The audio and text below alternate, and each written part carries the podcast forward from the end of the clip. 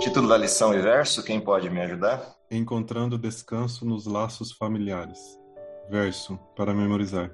Portanto, vocês, meus amados, visto que já sabemos disso, tenham cuidado para que não sejam arrastados pelo erro desses insubordinados e caiam na posição segura em que se encontram. Pelo contrário, cresçam na graça e no conhecimento do nosso Senhor e Salvador Jesus Cristo a ele seja toda a glória, tanto agora como o dia eterno. Segundo Pedro 3, 17 e 18. Ok.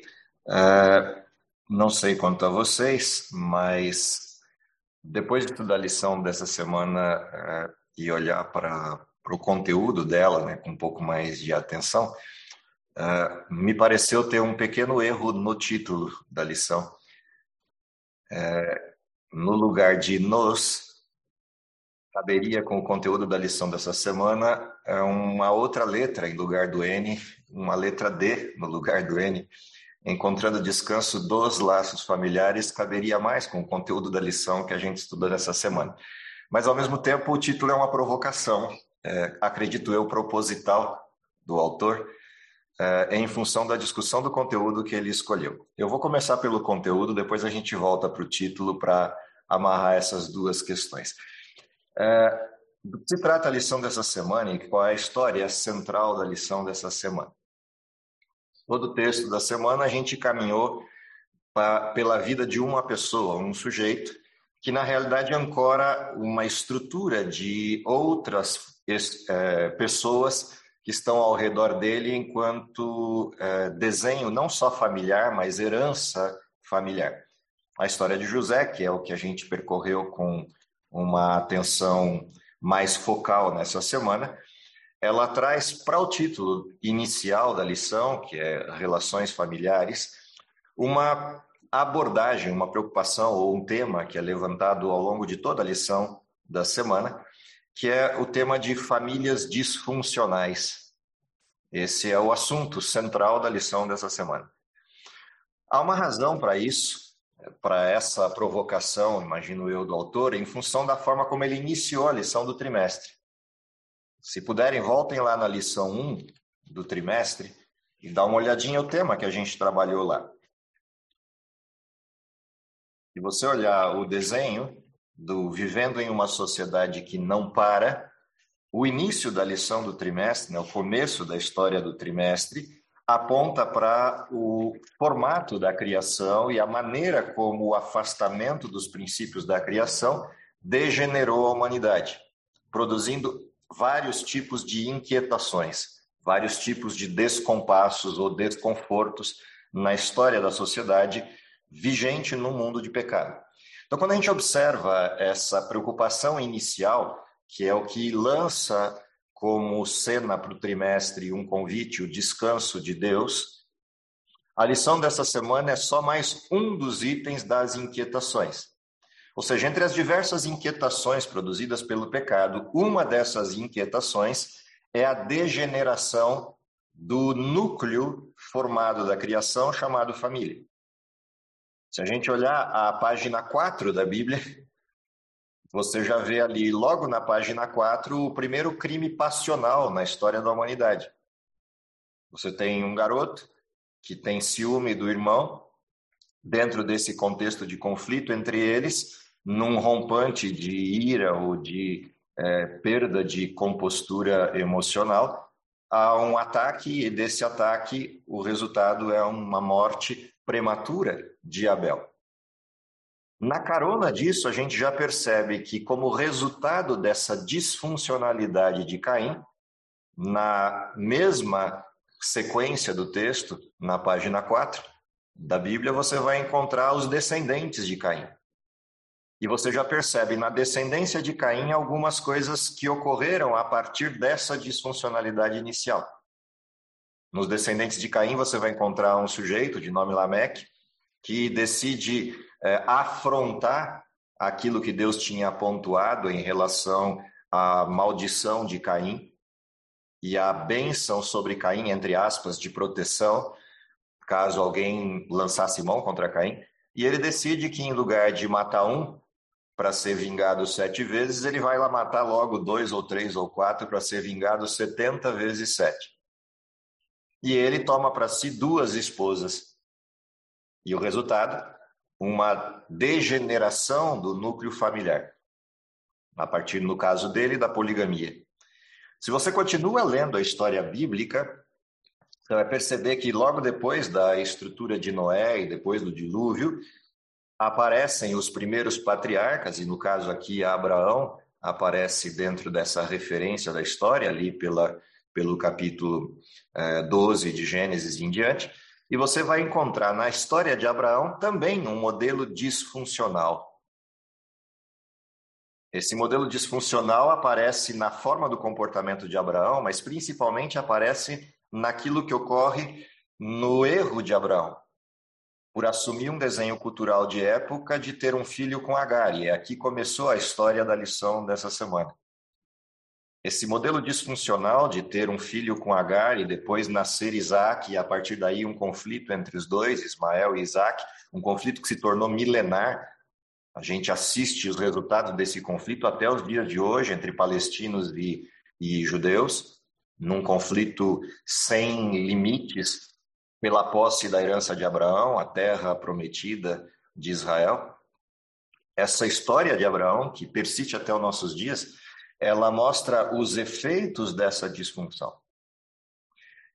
Se você continua olhando a história de Isaac, você vai perceber que quando é, Sara morre, Isaac perde a referência, Logo que chega a esposa de Isaac, se você olhar, às vezes a gente passa rápido nos textos e não percebe os detalhes da, do que o texto bíblico traz, você vai perceber para onde Isaac levou Rebeca.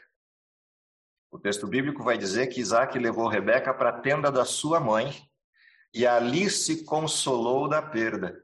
Isso é uma projeção tratada em psicologia em várias instâncias dela, é, esse tipo de projeção causado pela perda de alguém e a perda de referência. Isaac literalmente se perdeu depois da morte de Sara e só foi mais ou menos se encontrar quando Rebeca chegou. Se você olha a sequência da história, a projeção de Isaac e as frustrações dele presente na disfuncionalidade dele se projetam no filho mais velho, em Esaú e na rejeição aparente, não no sentido formal, mas uma rejeição de leve com Jacó. E o resultado disso é a disfuncionalidade entre os dois. E Jacó trai Esaú e tem que fugir. Não bastasse essa história, quando você vê a sequência da história de Jacó, acontece com ele a mesma coisa, e ele monta uma família disfuncional a partir de duas esposas e concubinas e nascem filhos de todos esses relacionamentos.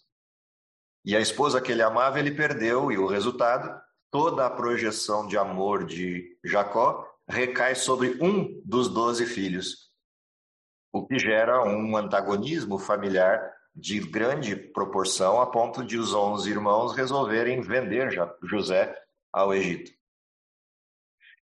Ou seja, por que essas histórias estão na Bíblia? Porque a Bíblia apresenta para a gente um modelo é, tão grotesco de histórias de filhos de Deus. De novo, eu volto para a provocação do título, do título da lição dessa semana. O título da lição dessa semana é Encontrando Descanso nos Laços Familiares. Mas como é possível você encontrar descanso nos laços familiares neste contexto de famílias? A família de Abraão, a família de Isaac, a família de Jacó, a mesma família de Adão. Como é possível, dentro desse contexto, você pensar em descanso nos laços familiares? Não bastasse isso, se você observar a história, a história de José ultrapassa a questão só do modelo relacional disfuncional da sua própria casa, mas ele é jogado a partir da venda numa num, sequência de modelos disfuncionais. Ele vai para a escravidão com Potifar, depois vai para a prisão de Faraó, por fim vai para dentro do palácio de Faraó e ele é levado a um casamento por é, escolha externa, porque Faraó lhe dá a filha para ser sua esposa. E ele não tem escolha. Ele cumpre aquilo que é o papel de alguém que vive naquela cultura e se casa. E se você olhar a sequência dessa história, nascem filhos dele. E quando lá na frente na história ele se encontra de novo com Jacó, algo que ele não imaginava seria possível, e Jacó vai abençoar os seus filhos, há uma inversão da perspectiva do que seria a bênção. Lembram? As mãos se cruzam na hora da bênção, no finalzinho do livro de Gênesis. E a gente continua vendo a proporção dessa disfuncionalidade se perpetuando nas próximas gerações. Se você continuar lendo a Bíblia, a gente vai ver uma série de outros modelos dessa mesma espécie. Parece que todos os relacionamentos que a gente vê na história bíblica têm algum grau de disfuncionalidade severa. Por exemplo, tem um profeta na Bíblia que é famoso pela sua, seja pela longevidade do seu ministério profético, seja pela extensão do ministério profético, mas também pela forma como começou. Um garotinho que não tinha que ter nascido, mas nasceu por um pedido da mãe, e o pedido da mãe, que foi tratado até como embriaguez durante o período que ela estava no templo, pelo sacerdote do templo, era feito em função do, do, da rejeição que ela tinha em casa, porque ela não tinha filhos, mas a outra esposa do seu marido tinha filhos. E é nessa casa disfuncional que nasce Samuel. Se você olha a sequência, Samuel é o que vai ungir Davi. E Davi é outro exemplo fantástico de o que não se deve fazer. Um modelo completamente disfuncional de família. A gente viu isso na semana passada. Se você continuar olhando a sequência bíblica, o que você vai perceber ao longo das histórias do Velho Testamento? Se você vai à casa de Ló, o que você encontra é disfuncionalidade de alto a baixo, inclusive nas gerações de Ló, né? Porque ele tem filhos com as suas filhas. E dali nascem duas famílias que vão ser incômodo e problemas para Israel durante um bom tempo. Mas é destas famílias que seriam incômodos para Israel que vem a garota que se casa com Boaz. E é dessa família de disfuncional estruturalmente na sua origem que vai nascer Obed, que gerou Jessé, que gerou Davi. E é dessa família disfuncional de Davi que lá na frente a gente vai ver outra história acontecendo numa família disfuncional. Nasce um filho bastardo, entre aspas, numa família arranjada entre José e Maria. E uma família aparentemente também desequilibrada pela faixa etária. José mais velho, com outros filhos, se casa com Maria, uma virgem, tem dela um filho que não é dele, e esse filho é o redentor da humanidade. Ou seja, a Bíblia parece ser um livro grotesco de descrição de famílias que não funcionam. Como é possível, neste contexto, a gente discutir descanso nos laços familiares? E eu faço questão de levantar essas histórias e relembrá-las, porque aqui na lição a gente tem uma dessas muitas histórias que a Bíblia apresentou. E a pergunta é: por que a Bíblia trouxe essas histórias? Na verdade, existe algo por trás disso que é importante a gente perceber. Em todas essas famílias disfuncionais, a gente tem duas coisas que a gente encontra. A gente encontra a disfuncionalidade, ou seja, o fruto do pecado, a degeneração produzida no comportamento dessas famílias. E não pense que José é o sujeito perfeito. José era o filho mimado, que em um ponto da sua história teve que tomar uma decisão se ele seria um rancoroso mimado ou se ele cresceria e entraria para a vida adulta entendendo a parte boa do seu legado e não a parte ruim do que lhe aconteceu. E aqui começa o porquê dessas histórias estarem na Bíblia. Na realidade, não há desculpa na estrutura humana para as escolhas que fazemos. Pode haver desculpa para as coisas que sofremos, mas não para as coisas que escolhemos. E aqui há uma bifurcação, há um caminho duplo que se abre na história. José tinha todos os motivos do mundo para olhar para si mesmo com um olhar de dó, de comiseração, de pena, e se tratar a si mesmo como injustiçado, como rejeitado, como sofredor, etc., e manter aquela cadeia natural do filho mimado que recebeu a túnica e que fazia ciúme para os seus irmãos. Ele podia continuar com esse comportamento infantil.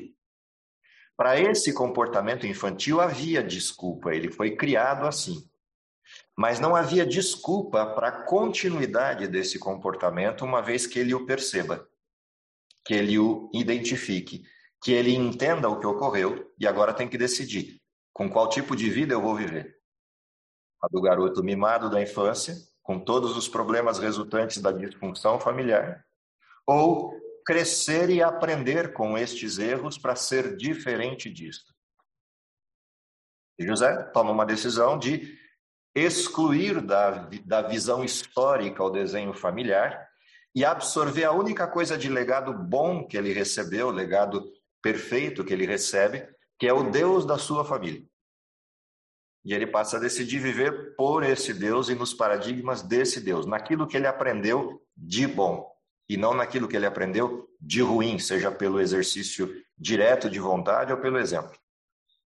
E ele muda a realidade. E é o que a gente vai assistir na sequência da história, José atuando na casa de Potifar com os mesmos princípios que ele enxergou no seu pai, apesar dos erros do seu pai. E ele passa a honrar aquilo que de bom ele aprendeu e viver dentro desse paradigma. E nada mais vira desculpa para ele. E é interessante porque se você vê o ciclo dessa história, a história dele não melhorou. Ela teve um aparente um aparente crescimento de pacificação na casa de Potifar, até que ele chega e recebe a chave da casa como sendo o mordomo principal, mas o tempo inteiro com alguém no calcanhar dele, a esposa de Potifar. Até que chega um momento em que ele se depara com uma necessidade última.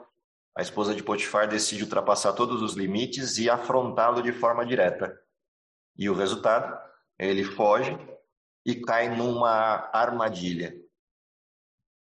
É interessante que a, o caráter de José e a forma dele foi o que permitiu que Potifar não o matasse. Mas, ao mesmo tempo, Potifar não tinha alternativa. Se ele não faz nada com José, o exército que ele regia não o respeitaria mais. E ele tem que tomar uma decisão, e ele toma uma decisão institucional, prende José, ainda que com quase absoluta certeza de que José não é culpado. E lá começa José do zero outra vez na prisão, todo o processo. E ele teve a mesma oportunidade outra vez. Eu nasci assim, eu cresci assim, vou morrer assim, e aquelas coisas da autocomiseração. Não, ele toma uma decisão de esquecer o passado e olhar para frente outra vez e mudar a realidade. E todo o seu processo começa a ser recuperado até que ele vira o diretor da prisão, o chefe da prisão. Quando ele acha que vai ter uma alternativa de saída, esquecem dele. O copeiro esqueceu quem era José. Até que acontece de novo a intervenção de Deus, e aí Faraó, por intervenção do copeiro, chama José, e José interpreta o sonho do rei e é colocado como governador do Egito. Mas a história não para aí, ele é obrigado a casar. E dentro desse contexto, segue a sua história.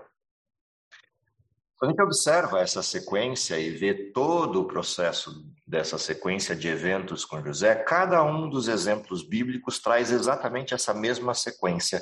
A possibilidade da autocomiseração, da depressão, do processo. E aí, depressão, eu estou falando não o processo da depressão doentia, o processo da, da depressão no sentido de você ficar olhando para si mesmo e se colocando cada vez mais para baixo essa estrutura decisória resultante da disfuncionalidade, ela está presente com a humanidade desde o pecado lá em Adão e Eva. Dali para frente, nunca mais, por melhor que sejam os, sejam os desenhos, nunca mais vai haver perfeição nas estruturas. Nenhuma estrutura, em nenhum ponto das, dos elementos de família será perfeito. Sempre haverá dentro das estruturas familiares disfunção. Às vezes em maior grau, às vezes em menor grau, às vezes exclusivamente com alguém dentro do ciclo, Mas em todas as famílias, se você visitar todas as famílias, você vai encontrar em algum ponto delas, da história delas, alguma disfuncionalidade. Não existem famílias perfeitas. A melhor família que podia existir, que era de Jesus, não era perfeita. E ela foi escolhida por Deus e não era perfeita.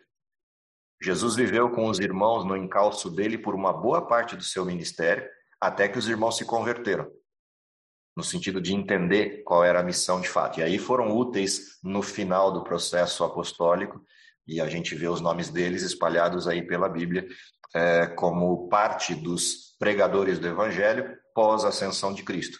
Mas até perto da crucifixão, eles ainda eram calcanhar de Aquiles para Jesus. Talvez o maior dos eventos para a gente perceber isso foi quando Jesus estava numa casa falando e os fariseus e escribas que estavam ali, injuriados com a forma como Jesus falava, é, alguns percebendo a inquietude desses sujeitos foram avisar, dedurar Jesus para a mãe e para os irmãos. E aí a casa estava cheia, eles não conseguiram entrar, mandaram um recado para Jesus: vai lá fora que tua mãe e teus irmãos querem falar contigo. Lembram da resposta de Jesus? Minha mãe e meus irmãos são os que fazem a vontade do meu Pai. Eis aqui os meus irmãos e mãe. Não são os que estão lá fora. Óbvio, Jesus não falou isso com falta de educação, ele simplesmente mandou um recado. Cuidado que vocês estão ultrapassando o limite. E eles voltaram quietinhos para casa. Entenderam o recado? Dentro desse contexto, a grande pergunta é: o que Deus oferece como descanso nestes diversos contextos e o que possibilita o descanso nestes diversos contextos. Então, aqui sim há algumas lições importantes do que a gente aprendeu essa semana. A primeira grande coisa é para onde a gente está olhando. Se eu já sei que todos os modelos são disfuncionais, por algum motivo, porque o pecado está presente em todas as pessoas, então eu tenho duas opções. Eu posso olhar para o pecado, ou eu posso olhar para aquele que resolve o pecado. Se eu olhar para o pecado, quanto mais eu olho, mais eu me degenero. E essa é uma parte curiosa do fenômeno. Quanto mais você olha para o pecado persistente na disfuncionalidade, mais você se degenera por várias questões. Você se degenera pela autocomiseração, você se degenera pelo orgulho de, de, se achar melhor do que o outro, você se degenera pela ira que você alimenta pelo comportamento do outro.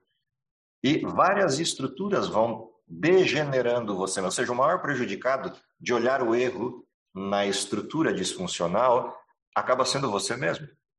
Porque esse erro, de alguma forma, reflete em você, mesmo que ele não seja seu. E essa é a primeira grande lição da história de José. Houve um momento em que José decide não olhar mais para o erro, não olhar mais para a disfuncionalidade e olhar para aquele que pode resolver o problema da disfuncionalidade. E é por isso que ele vira a história dele para uma outra direção. Ele muda para onde ele está olhando. Essa é a primeira lição. A segunda lição interessante é que ele não ignora o passado. Ele não ignora a sua história, ele aprende com ela. Ele não elimina a história, tanto que quando os irmãos chegam no Egito, ele não esqueceu da história. Ele sabe quem são as pessoas que o venderam, mas ele decide olhar para outra direção e olhar para além dos erros. Olha, se eu era um garoto mimado e pude crescer, talvez eles possam ter crescido e aprendido com a história. E ele dá aos irmãos o benefício da dúvida. José não faz o que fez com os irmãos por vingança. Ele faz o que fez por os irmãos para ter certeza de que a mudança ocorreu. E se não ocorreu, talvez ele tenha uma chance de agora ensinar uma lição aos irmãos. Ou seja, o coração de José é puro naquele momento, já não é mais a ira de alguém que está olhando para uma história e se vingando dos seus irmãos. É um olhar diferente. Ele olha para aquela história e fala: Eu preciso entender se eles mudaram. Porque se mudaram, há uma chance. Se não mudaram, continua tudo igual. Então talvez eu tenha que escolher um outro caminho. E você vai vendo ao longo da história todos os passos que ele dá nessa direção, até que chega a hora do encontro é, esperado, de fato, onde ele tira todas as vestes egípcias, né, toda aquela capa de coisas que impedia que os irmãos o reconhecessem e se apresente, se apresenta como José. E aí o medo se instala na questão, mas ao mesmo tempo a paz de ter encontrado o irmão vivo. E aí não sabem se abraçam, não sabem se choram ou se saem correndo e José os abraça e os recebe. E aí vem Jacó e encontra José. E eu fico imaginando os irmãos voltando para contar a história para Jacó. É uma outra parte da história que também às vezes a gente lê é, meio rápido e não para para prestar atenção. Imagina o que foi contar para Jacó toda a história pregressa dos últimos anos. De que o irmão morto por um leão está vivo no Egito, porque não foi morto por um leão, foi vendido como escravo. E é interessante que Jacó não para para discutir essa história. A única coisa que Jacó fala é: levanta acampamento e vamos embora. Ele não olha para o passado, ele olha para o futuro. É o legado de José. Isso nos ensina. Nos ensina que a gente tem alternativas, mas elas dependem de escolhas pessoais. Elas não dependem do que se faz de fora para dentro, mas do que se faz de dentro para fora. Não à toa, Jesus vai dizer lá nos evangelhos, a gente encontra essa referência, de que aquilo que contamina o homem é o que sai dele, não o que entra nele. Alguns pegam esse texto e aplicam à alimentação, não tem nada a ver com alimento, mas é, a história é exatamente essa: para onde você está olhando e o que você faz a partir da história. São escolhas individuais, ou seja, por que as estruturas disfuncionais estão transparentes na Bíblia? Não é porque a Bíblia seja um livro grotesco de apresentação de disfuncionalidades, não, é pelo contrário.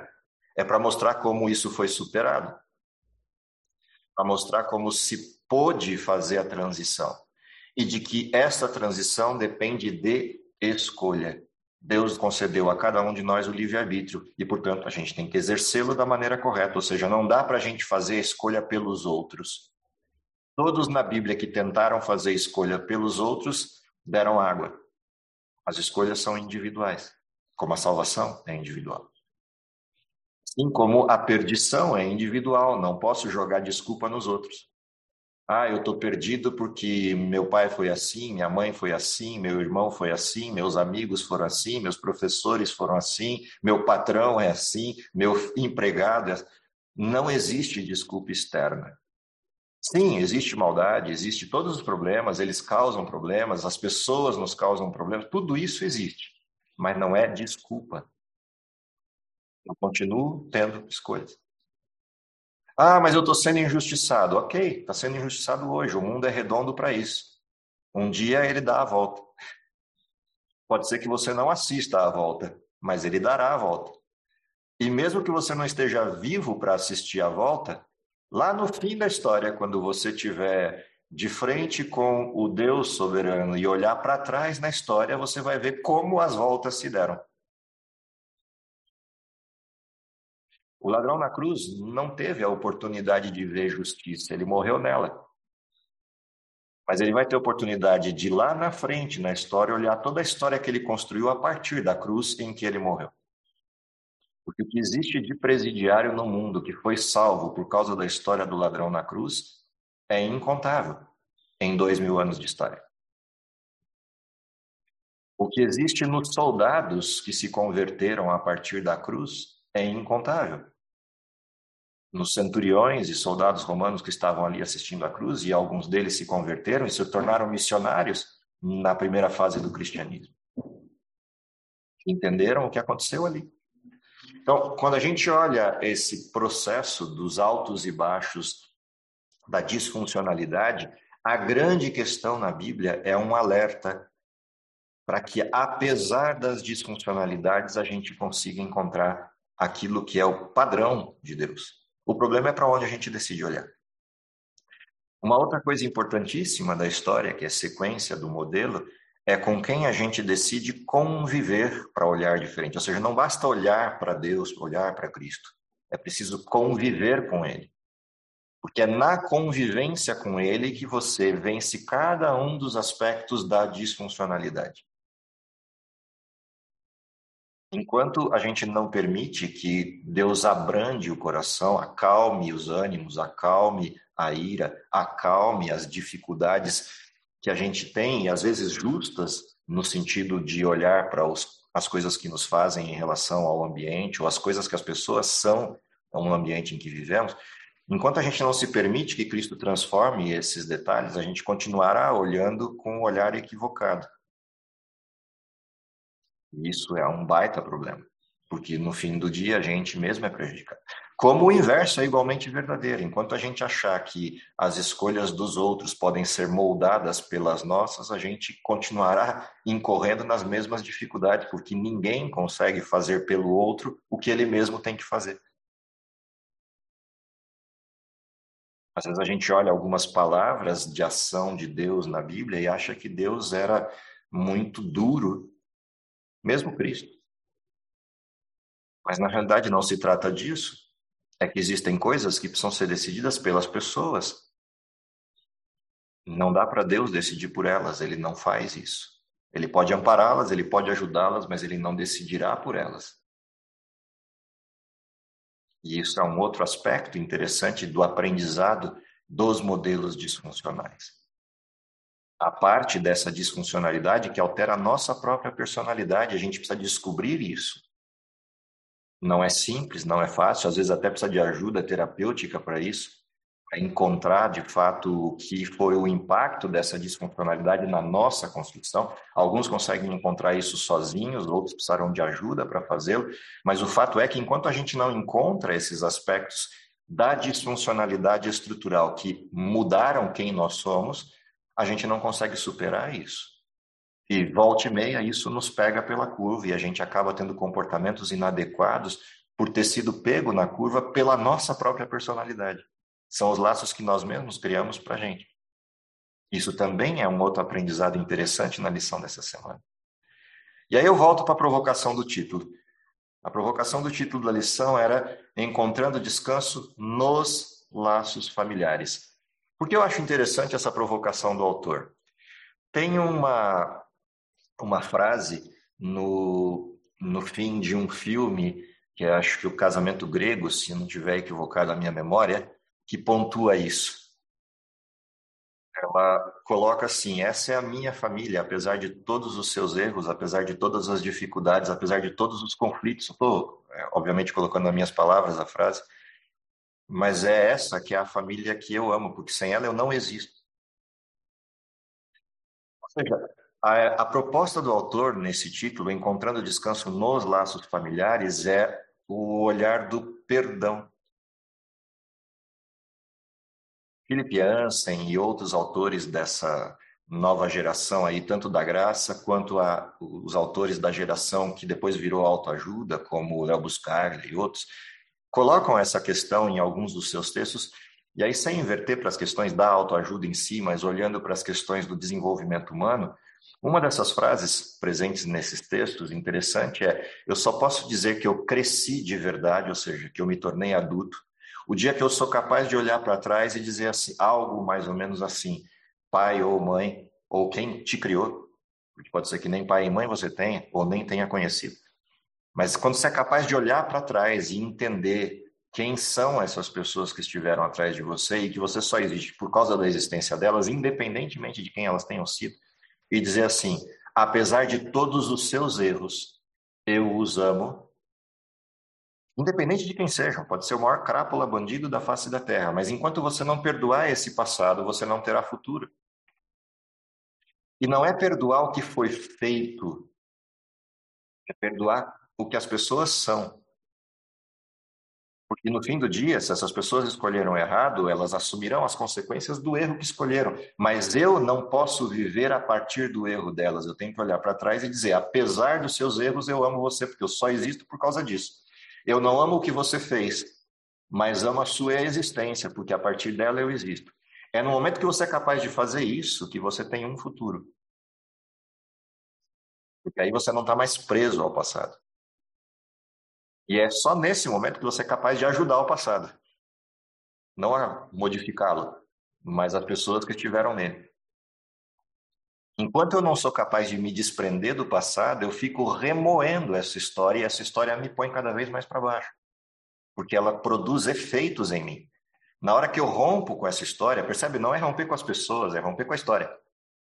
Na hora que eu sou capaz de romper com a história, eu sou capaz de viver o meu futuro com essas pessoas. Por isso, encontro descanso nos laços familiares. Eu consigo superar isso. Aquilo não me afeta. As pessoas não me afetam mais. Porque eu entendo quem elas são e as dificuldades que têm. Óbvio, as coisas que elas fazem podem me afetar, mas não as pessoas. Essa é a diferença do olhar de Cristo. O olhar de Cristo não ignora o que as pessoas fazem, mas entende o que as pessoas são. Cristo não veio para resolver o problema do que as pessoas fazem, ele veio para resolver o que as pessoas são. É isso que ele enxergava. Por isso o texto de Ellen White, o olhar de Cristo olhava as pessoas não pelo que elas eram, mas pelo que podiam se tornar a partir da convivência com ele. Ele tinha noção clara de quem ele era e de quem as pessoas eram. E ele rompeu com o que as pessoas faziam. Ele conseguia dividir essas duas coisas. Essa é a maior dificuldade da história humana e talvez a maior advertência da Bíblia quando fala de relacionamentos. A gente conseguir separar o que a pessoa faz do que a pessoa é. Pode ser que em algum momento o que a pessoa faz e o que ela é se fundam, e aí nesse momento você terá um caminho sem volta. Mas enquanto a gente não sabe disso, separar é uma obrigação. É só quando a gente faz isso que a gente é capaz de superar os nossos próprios problemas. É isso que a gente vê na história de José, é o que a gente viu na história de Davi, por isso ele pôde ser chamado varão segundo o coração de Deus.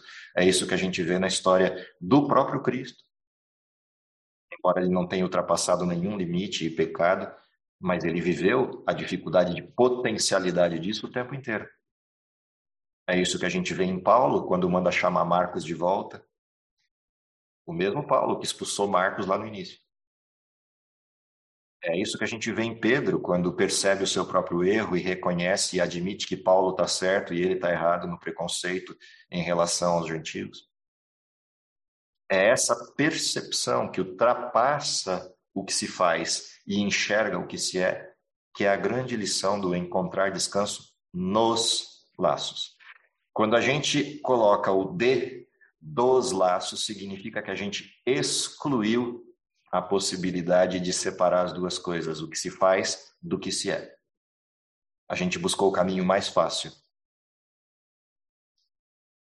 Quando a gente coloca o nos, a gente encontrou o caminho mais difícil.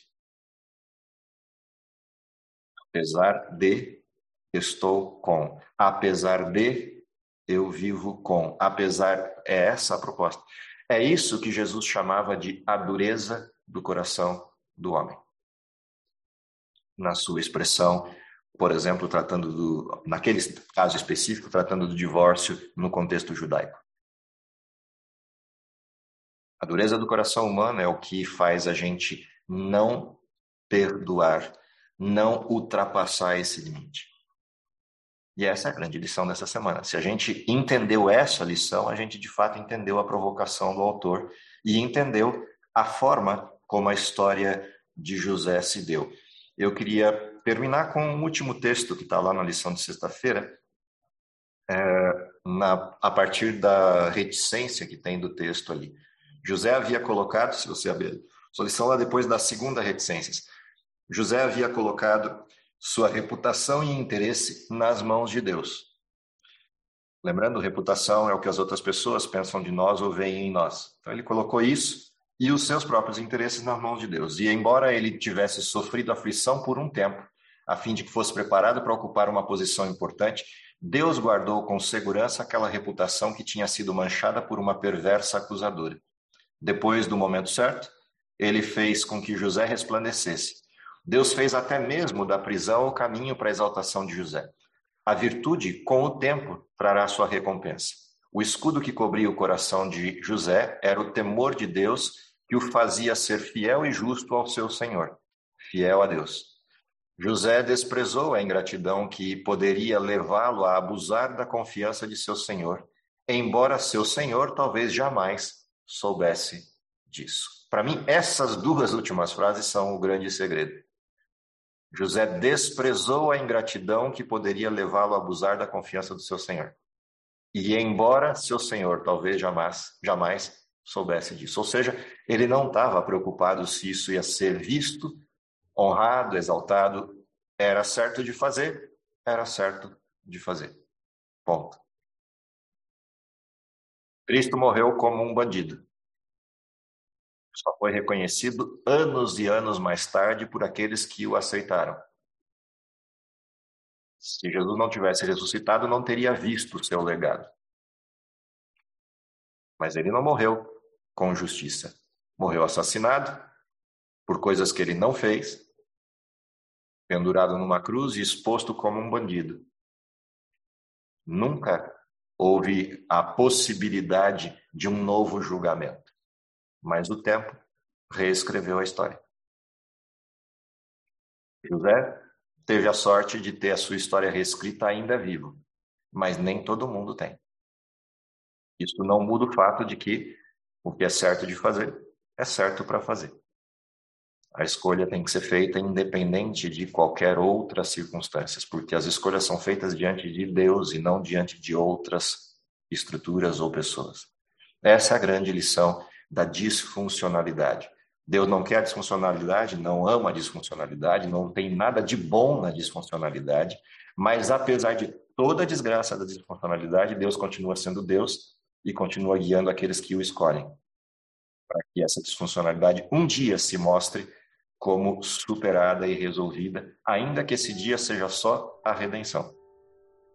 O que eu espero é que Deus nos abençoe e nos faça entender isso e viver a partir disso porque é a partir daí que a gente encontrará descanso, paz, apesar dos problemas. Quando tereis aflições, tem de bom ânimo. Eu venci o mundo. Que Deus abençoe, é o que eu espero para vocês, para mim, até que a gente possa ter tudo isso corrigido em definitivo por ocasião da vinda de Cristo. Vamos orar? Querido Pai que está no céu, te agradecemos pelas bênçãos, te agradecemos pelo cuidado, mas acima de tudo te agradecemos porque apesar de todas as questões que envolvem a dificuldade, o engano, os problemas da história desse mundo, tu deixastes histórias reveladas a partir de teus filhos que podem nos mostrar como Deus continua agindo nesse mundo.